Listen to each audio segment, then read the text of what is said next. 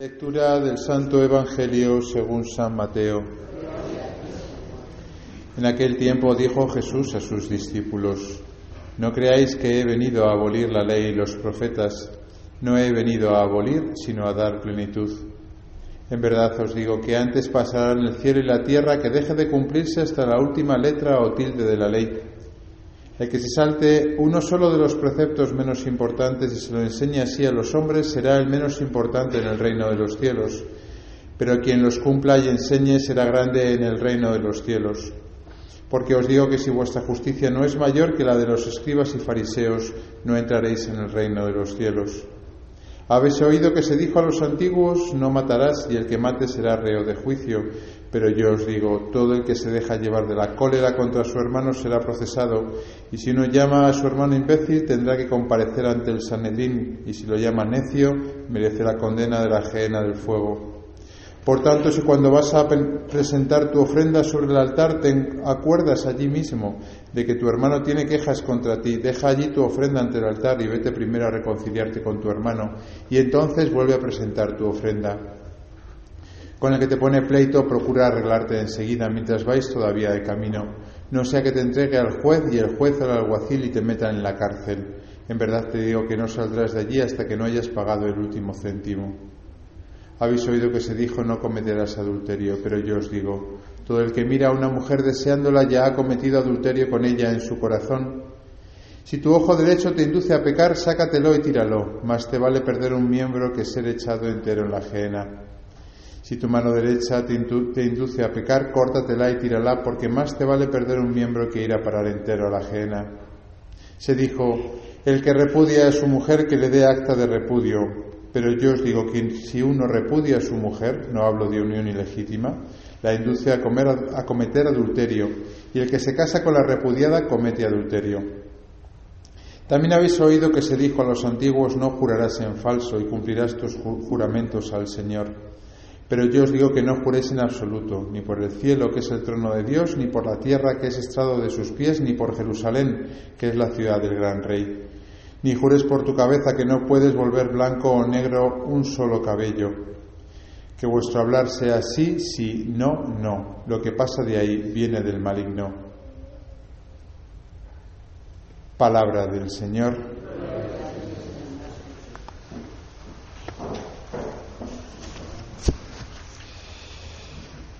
Está claro que las lecturas de hoy nos hablan de la ley. Eh, hemos comenzado diciendo en el libro del eclesiástico, si quieres, guardará los mandamientos. Hemos dicho en el Salmo dichoso que camina en la ley del Señor y acabamos de escuchar, de proclamar el Evangelio en el cual el Señor nos habla de que eh, no, no ha venido a abolir la ley y que el que se salte uno solo de los preceptos menos importantes será el menos importante en el reino de los cielos. La verdad es que no es fácil de primeras eh, entender esto de la ley, esto de los mandamientos. De hecho, se nos ha acusado a los cristianos, ¿no? Pues de que somos legalistas, ¿no? Hasta el punto de que somos, pues yo qué sé, pues por ejemplo, puritanos en el campo de la sexualidad, ¿no? Eh, de que tenemos una, una, mentalidad al final que, que se rige por normas y además por mandamientos que nos prohíben, ¿no? Entonces, claro, uno se asfixia. De hecho, es lo que le pasaba a los judíos. Los judíos tenían seiscientos y pico mandamientos que al final ni ellos mismos podían cumplir de tantos mandamientos que tenían, ¿no?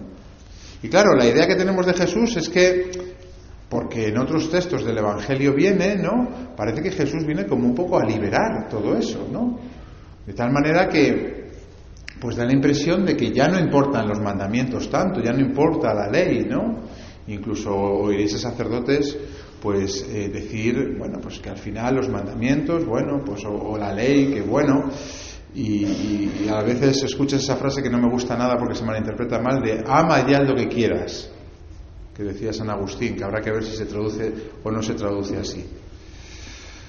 Claro, si eso fuese verdad, este Evangelio está descolocado, porque este Evangelio Jesús dice todo lo contrario. Dice que hasta el último precepto eh, se, tiene que, observar y que la ley del Antiguo Testamento sigue valiendo. Entonces uno se hace un poco un lío a veces y dice, pero vamos a ver, que ¿dónde estamos? ¿En el Antiguo Testamento? ¿Estamos en el Nuevo Testamento? ¿Estamos en la ley? ¿Estamos en la gracia? San Pablo, de hecho, dedicará varias cartas de estas como muy teológicas a intentar explicar un poco todo esto. Porque había muchos judíos que se convertían y los judíos, como venían de toda su tradición, que era muy legalista, cuando llegaban al cristianismo, pues entraban pues con lo que llevaban y lo primero que le decían es me tengo que circuncidar, porque si no me circuncido, pues no, no, no, no soy tampoco buen cristiano. El mismo Pedro, eh, que parecía que había ganado como mucho en libertad, sin embargo se echó atrás cuando vinieron judíos y se convirtieron. Pero Pablo, de hecho, le echó la bronca en público a, Pedro y le dijo, si tú no vives ni siquiera como judío, ¿qué vas a exigir a estos que no han sido nunca judíos que iban como tales? Bueno, un lío total. Vamos a ver si ponemos un poquito de orden en todo esto.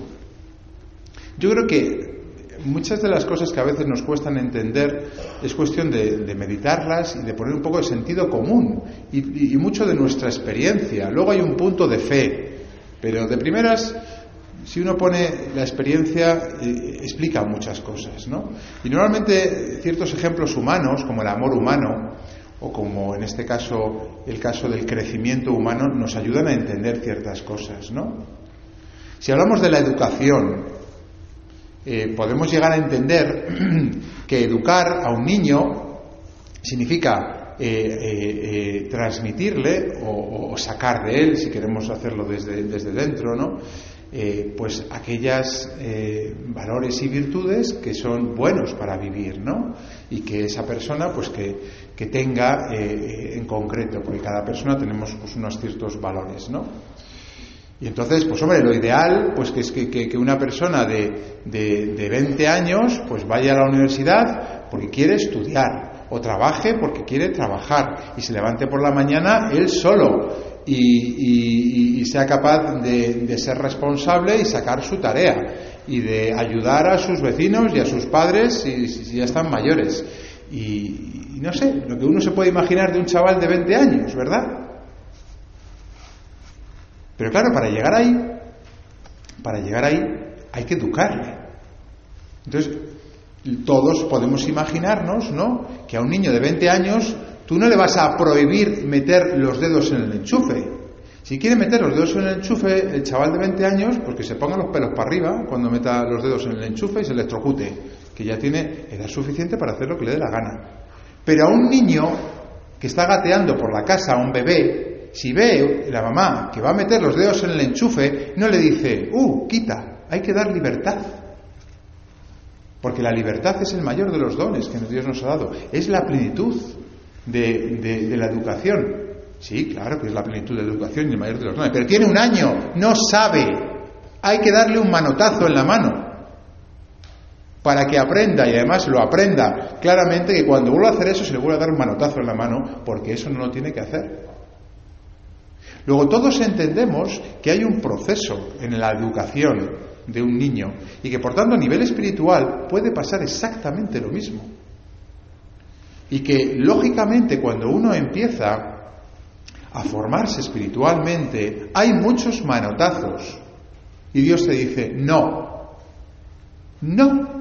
La ley te dice, por ahí, no. Luego haz lo que te dé la gana, por supuesto. Pero te dice, no. Incluso a veces te puedes llevar una reprimenda en algún momento dado por haber hecho algo que no tenías que hacer espiritualmente. Es que no he ido a misa el domingo. Pues mal, mal mal. Ahora bien, ¿cuál es el objetivo de esa educación? Que cuando tengamos 20, 30, 40 años eh, eh, eh, estemos reprimidos y tengamos que hacer las cosas porque es que el cuarto mandamiento nos obliga a la misa todos los domingos. Hombre, pues espero que ninguno de los que están aquí estén por puro, pura represión o puro mandamiento. Hombre, no, llega un momento dado en el que uno dice, hombre, ¿qué menos? que darle al Señor un, ratito, media hora, bueno, conmigo un poquito más, ¿eh? casi una hora, ¿verdad? Una hora, eh, un día a la semana, que se enrolle la homilía del cura. ¿eh? Una hora, un día, un día la semana, el día de la resurrección, qué menos. Es que incluso lo necesito, incluso si puedo voy antes y me confieso y me quedo después y rezo el rosario y, y hago un parón. O sea, uno lo va lo va asimilando, lo va haciendo propio, como el chaval de 20 años que no hace falta que le levante su madre para ir al colegio, él solo se levanta porque quiere estudiar y va a la universidad o se va a trabajar porque quiere tener un dinero. Luego hay cosas en la vida espiritual que al principio nos cuestan, son obligadas y es bueno que se nos obligue y que con el tiempo eso llega a una plenitud. Es lo que Jesús viene a decir hoy en día. Obviamente no vamos a quedarnos en la represión y en el Antiguo Testamento y en la ley y en el legalismo y en el mandamiento. Si nos quedamos ahí, malo. Tenemos que crecer. De tal manera que no dejamos de pecar porque tenemos miedo a condenarnos. El, miedo a condenarse es un primer paso, que no está mal. Que no está mal. Que a veces en esto somos un poco espiritualistas. Que no está mal. Precisamente porque tenemos el pecado original. Y cuidado, que podemos tener ya 50 o 60 años o ser eh, sacerdotes u obispos, que hay que tener cuidado.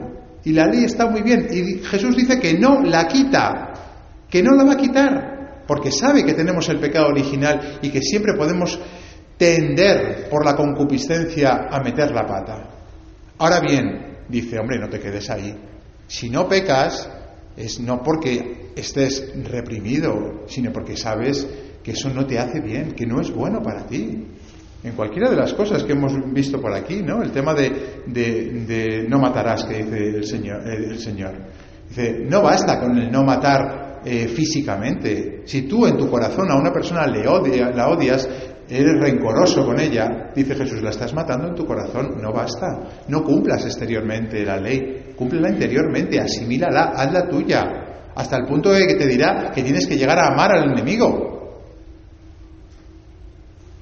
Entonces, desde, desde, desde el comienzo, ¿no? que es el no matar, hasta el amar al enemigo, hay un proceso que tenemos que seguir y que tenemos que, recorrer y trabajar. De tal manera que cuando alguien nos hace algo, tenemos que pensar en nuestro corazón porque lo hemos entrenado. Cállate, ofrécelo, reza por él, no se lo tengas en cuenta.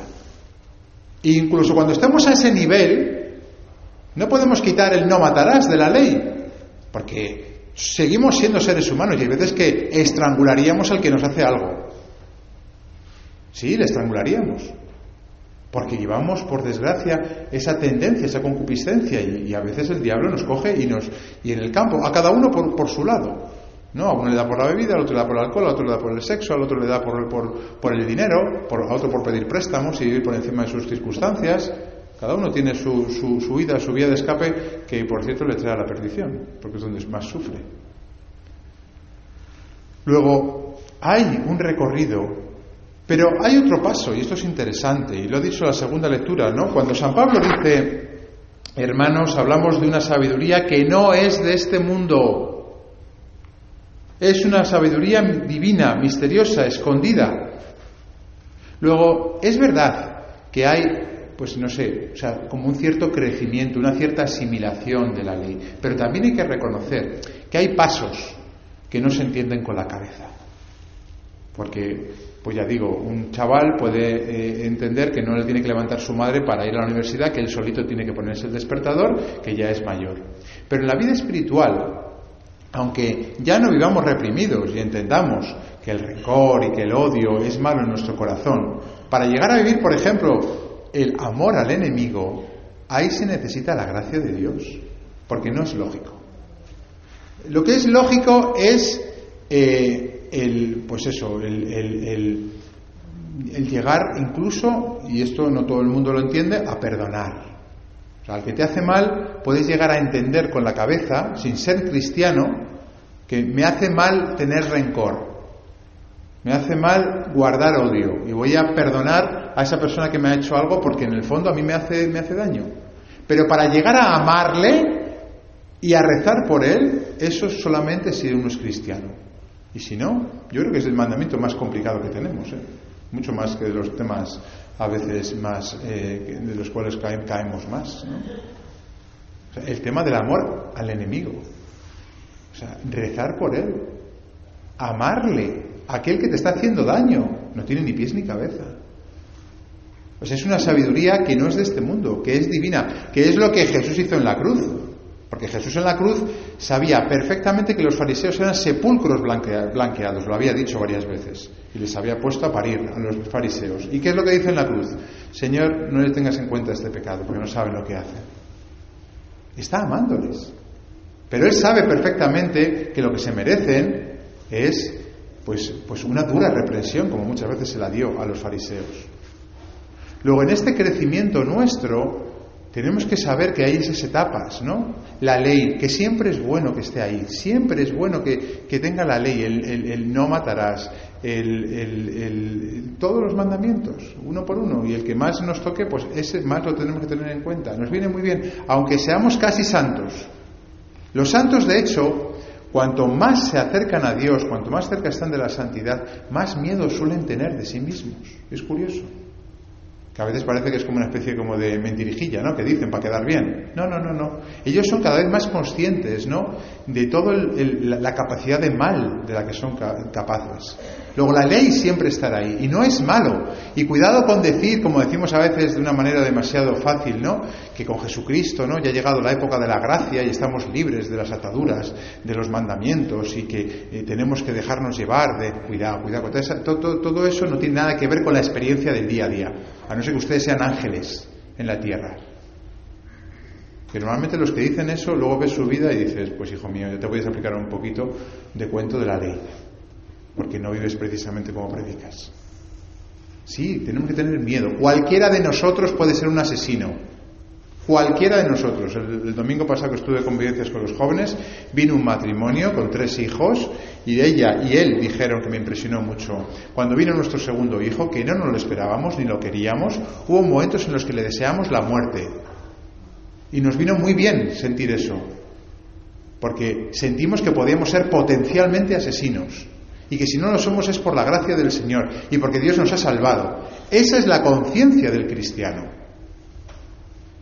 Esa es la conciencia del cristiano. Es una conciencia de salvados, porque somos capaces de hacer lo peor. Por eso la ley está muy bien puesta. Ahora bien, no vamos a quedarnos ahí. Hay que asimilar la ley, hay que hacerla nuestra, hay que realmente amar, porque entendemos que es lo mejor. No simplemente cumplir por fuera los mandamientos, no tiene ni pies ni cabeza. Y más cuando el Señor ve nuestro corazón y ve nuestros sentimientos y ve lo que pensamos. No vamos a plantar un día delante del Señor diciendo, no, pues nada, he cumplido, he cumplido, he cumplido. ¿Qué me estás contando? Si conozco perfectamente cómo sientes cada vez que ibas a misa, cada vez que mm, hacías esto o hacías lo otro, que lo hacías forzado y nunca intentaste asimilarlo ni hacerlo por amor. Hombre, vamos a intentarlo, está en nuestra mano, ha dicho la primera lectura. Y luego, luego, cuando ya en ese proceso de asimilación, que en el que la gracia de Dios actúa mucho, habrá saltos de gracia que habrá que pedírselos al Señor. Señor, soy incapaz de amar a mi vecina. Soy incapaz de salvar este rencor que tengo ahí. Soy incapaz de, pues no sé, cada uno que vea cuáles son los puntos donde el Señor nos pone eh, la prueba. Y hay que reconocer que en esos momentos hay que pedir, hay que gritar, hay que suplicar la gracia de Dios.